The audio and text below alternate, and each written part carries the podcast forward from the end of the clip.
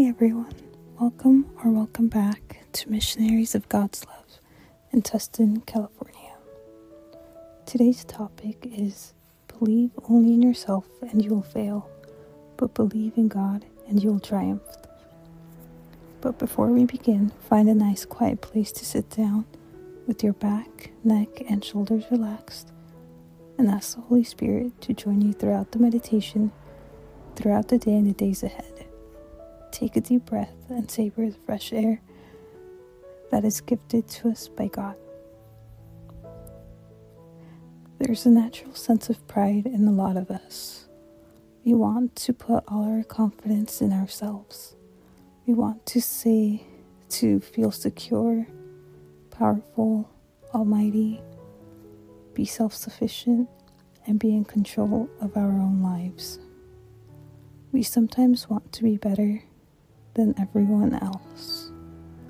But it's important to recognize that we are not perfect and that we cannot solely confide in ourselves and are limited to what we can do. But if we confide in God, He will help us out. He knows us inside and out.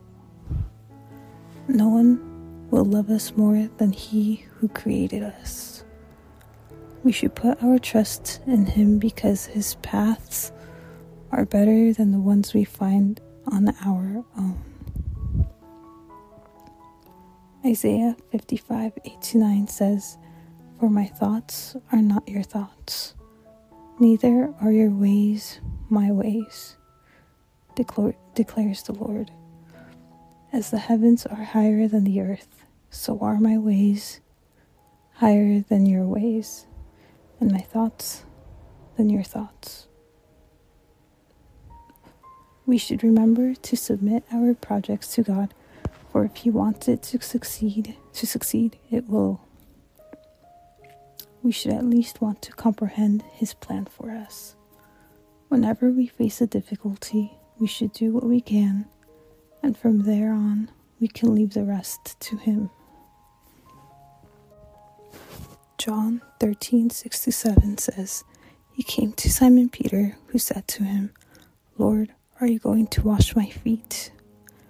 Jesus replied, You do not realize now what I am doing, but later you will understand.